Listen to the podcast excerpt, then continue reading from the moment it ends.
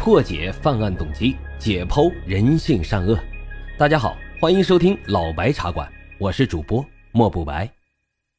老白茶馆是我的首张原创播客专辑，希望大家多多的留言、点赞、订阅、打赏，也欢迎大家加入主播的新米团，来到我们白公馆。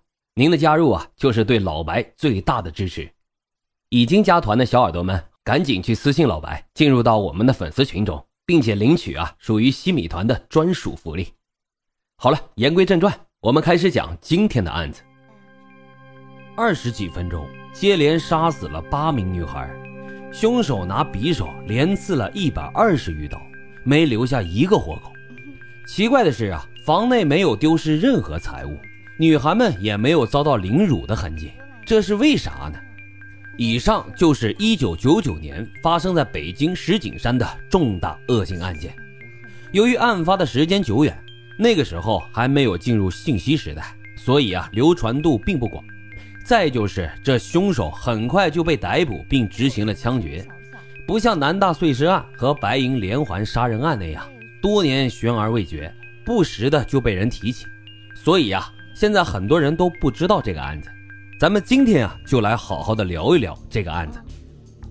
一九九九年五月三十日凌晨四点钟左右，当警察赶到现场时，被面前的惨状给惊呆了。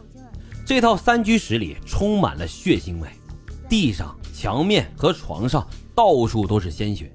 房内七名女孩全部死亡，尸体散乱的分布在墙角边、床铺上，身上无一例外的被刺了很多刀。还有一名女生，尸体倒在了楼栋门口的一辆面包车前。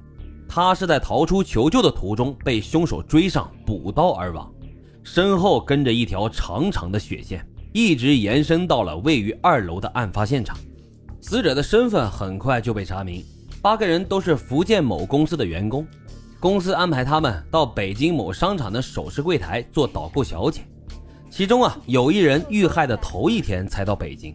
他们中最大的二十四岁，最小的仅有十七岁，正是人生最美好的年华，花一般的年纪。凶手居然如此的丧心病狂。报案人呢是死者们的女性邻居李某，她下夜班后走到了楼栋门口，看到了倒在面包车前的尸体，吓得赶忙就报了警。除此之外啊，没能提供其他任何有用的线索。经过现场的勘查，房内的东西翻动不大。死者手机、贵重物品以及用报纸包着的两万块钱现金都没有丢失，女孩呢也未遭到侵犯。地面上有血袜印，不是鞋印，而是袜印，说明凶手啊是不想发出脚步声，以达到突然袭击的目的。现场提取到的血液组织，除了八名女孩外，还有另外一个人的，推断啊是凶手持刀刺杀的过程中不小心伤到了自己，算是留下了最重要的 DNA 信息。根据现场留下的这些指向性明显的证据，推断凶手啊并非是惯犯。屋内的门窗也没有被破坏的痕迹，但窗外没有安装防盗网。五月的北京温度已经不算低了，这群女孩都是南方人，有开窗通风透气的习惯。窗户开着，窗沿上有踩踏的痕迹，窗外的阳台上也有足迹。民警分析啊，这凶手应该是从阳台爬进了窗户。进入房间的二楼并不高，成年男子很容易就能爬上来。专案组对楼内所有的居民进行了走访排查，惊讶地了解到，许多住户啊都听到了呼救声和打斗声，却没有一个人出来查看到底发生了什么事儿。这着实啊令人感到心寒。住户里面有一个叫做赵连荣的三十七岁的男子引起了警方的注意，他家住在二楼的四号房。和遇害的女生们住的三号房紧邻。赵连荣呢是高中文凭，是某机床厂的一名工人，已婚，有一个五岁的儿子。据其领导同事的介绍，赵连荣并没有任何的犯罪前科，平时呢性格内向，不爱说话。赵连荣住的房间窗口正对着三号房的阳台，他能轻易的看到对面女孩们的动静。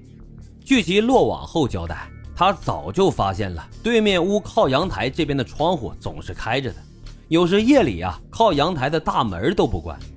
调查的时候，其他楼层的邻居们或多或少的都听到了动静，相隔最近的赵连荣却说自己什么都没听见。在警察的逼问之下，他又支支吾吾的，这让警察就生了疑。巧合的是，报案的女性李某正是赵连荣的妻子。那天晚上，他上夜班，由赵连荣独自带着五岁的儿子睡觉，这也就为赵连荣作案提供了便利。通过现场留下的足迹和 DNA 样本的比对，最终赵连荣的嫌疑得到了确定。